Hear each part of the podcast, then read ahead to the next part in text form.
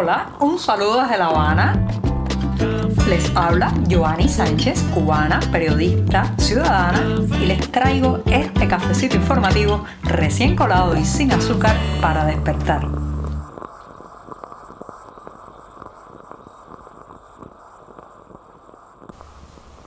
Ha llegado el jueves muy, muy cálido aquí en la capital cubana. Un día en que empezaré hablando de emprendimiento, pero emprendimiento con maletas. Pero antes de decirles los titulares de este 19 de mayo de 2022, voy a pasar a servirme ese cafecito que al inicio del programa se estaba colando. Así que lo pongo en la taza y mientras se refresca, ahora sí les voy a comentar los temas principales. En un primer momento, emprendimiento cuesta arriba, las dificultades de tener un negocio privado en Cuba.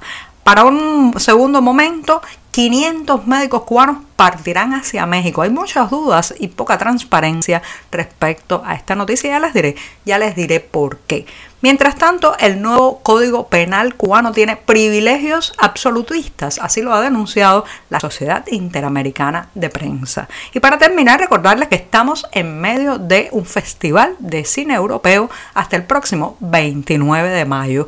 Dicho esto, presentados los titulares y servido el café el jueves, mi día preferido de la semana, ya puede comenzar en este programa.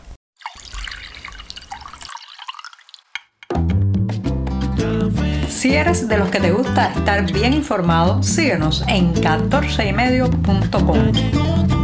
También estamos en Facebook, Twitter, Instagram y en tu WhatsApp con este cafecito informativo.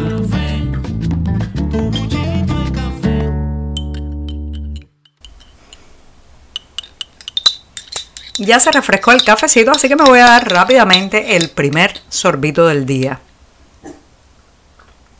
Después de este buchito de jueves, paso a la cuestión que he seleccionado para protagonizar el programa de hoy y tiene que ver con el emprendimiento. Señoras y señores, si hay un indicador que marca la salud económica de un país, justamente ese entramado de emprendedores, de gente con iniciativa, con talento, que a través de un proyecto económico, comercial, pues no solamente se realizan en lo personal, se nutren económicamente a ellos y su familia, sino que además brindan posibilidades de empleos a otros conciudadanos. Lo cierto es que ese indicador que hace unos años podía dar cierta esperanza de que estaba despertando en Cuba, que la gente estaba abriendo sus pequeños negocios, que había cierto fervor o, eh, eh, digamos, estaba en ebullición el tener un negocio particular o privado. Bueno, pues eso está ahora muy de capa caída y advierto que entre los miles y miles de cubanos que se están yendo cada mes, un sector que está siendo muy golpeado por la emigración y el éxodo es justamente el del emprendimiento. Sí, hace unos años cuando se flexibilizó, por ejemplo, la compra y venta de casas, la compra y venta de vehículos, también con la reforma migratoria que entró en vigor en 2013, bueno, pues hubo un sector muy creativo de diseñadores, personas también que abrieron restaurantes, cafeterías que invirtieron sus ahorros de sus amigos, de otros colegas que los ayudaron para abrir estos pequeños emprendimientos privados o particulares. Y claro, pues esto trajo como consecuencia una diversificación de los servicios, los privados competían ampliamente en calidad y variedad con eh, pues los negocios estatales que ya sabemos que están heridos de muerte por su ineficiencia, por su corrupción y por una serie de eh, distorsiones que hacen que la gente prefiera acudir a estos espacios o locales en manos de particulares. Pero lamentablemente eh, para muchas de estas personas ha sido una cuesta arriba mantener abierto su negocio porque los excesivos impuestos, el acceso a la materia prima es muy limitado y para colmo la corrupción. Ya saben que eh, pues muchas veces tienen que vivir sobornando a los inspectores para mantener abierto eh, un pequeño negocio gastronómico, también hay que sumergirse constantemente en el mercado informal para comprar los ingredientes y los productos ahí y todo eso pues va generando un clima de cansancio en el emprendimiento cubano. De ahí que muchos están rematando sus negocios ahora mismo, están poniendo el cartel de cerrado en la puerta y se están yendo con su energía, con su talento y con su iniciativa a otro país. Esto es muy lamentable porque además desestimula a los nuevos emprendedores que cuando ven a estas personas que dejaron años y años de su vida muchas veces los ahorros familiares en un emprendimiento que al final tienen que cerrar, bueno, pues las, las personas que estaban soñando o aspirando eh, abrir uno de estos pequeños negocios privados, bueno, pues dice, no, si él no pudo, yo tampoco. Así que hay una sensación, a mi juicio, de cansancio, de agotamiento y quienes están sobreviviendo con los negocios abiertos, bueno, mm, los más tenaces, los que más recursos tienen, pero también los conectados o apalancados en el poder. Aquel negocio que de alguna manera pues está vinculado al grupo de hombres en el poder, esos tienen más posibilidades de sobrevivir. Los otros, los otros se los están cuestionando muy bien y muchos están haciendo las maletas. Estamos contigo de lunes a viernes a media mañana, cuando el café se disfruta mejor. Comparte conmigo, con tus amigos e infórmate con este cafecito informativo.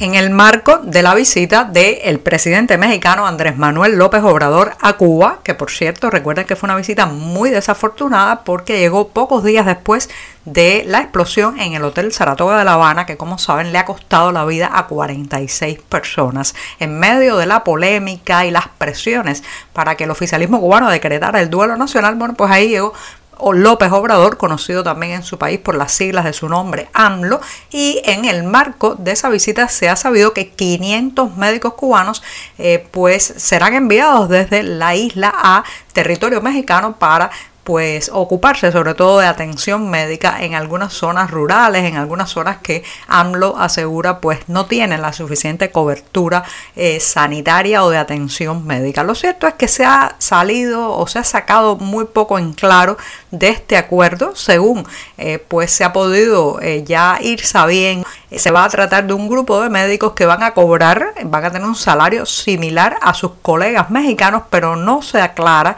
si se les va a pagar directamente o se va a utilizar el viejo truco oficial cubano de que es el régimen, que son las arcas oficiales las que reciben el dinero pues le pagan solo una pequeña porción eh, el médico que en fin de cuentas es el que está haciendo el trabajo más importante, el que se está arriesgando. También van a zonas donde eh, pues algunos han denunciado que hay mucha violencia y peligro para la vida incluso, pero sobre todo hay muy poca transparencia en este acuerdo sobre las condiciones en las que van a laborar los médicos cubanos, cómo será su salario directo o indirecto y también si habrá algún mecanismo de coacción como retirarles los pasaportes, vigilarlos para evitar que se fuguen hacia la frontera sur de Estados Unidos.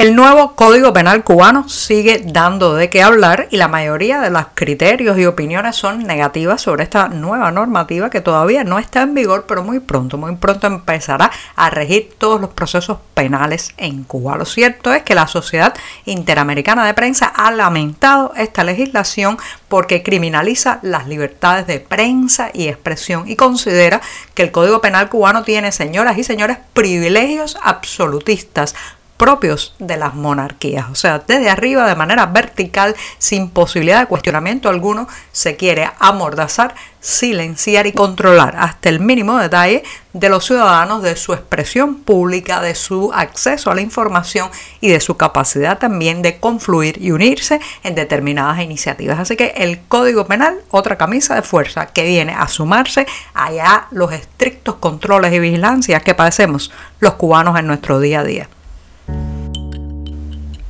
Y pongo punto final a este programa de jueves recordándoles que hasta el próximo 29 de mayo estará funcionando en varios cines de La Habana el Festival de Cine Europeo. Es la quinta edición. Recuerden también que estuvo suspendido el evento durante dos años debido a la pandemia y ahora regresa con 22 películas de ficción y cuatro documentales. Los detalles ya los encontrarán en las redes sociales e internet con los horarios, los títulos y también las presentaciones. Muchas gracias y hasta mañana. Por hoy es todo. Te espero mañana a la misma hora. Síguenos en 14medio.com. También estamos en Facebook, Twitter, Instagram y en tu WhatsApp. No olvides, claro está, compartir nuestro cafecito informativo con tus amigos.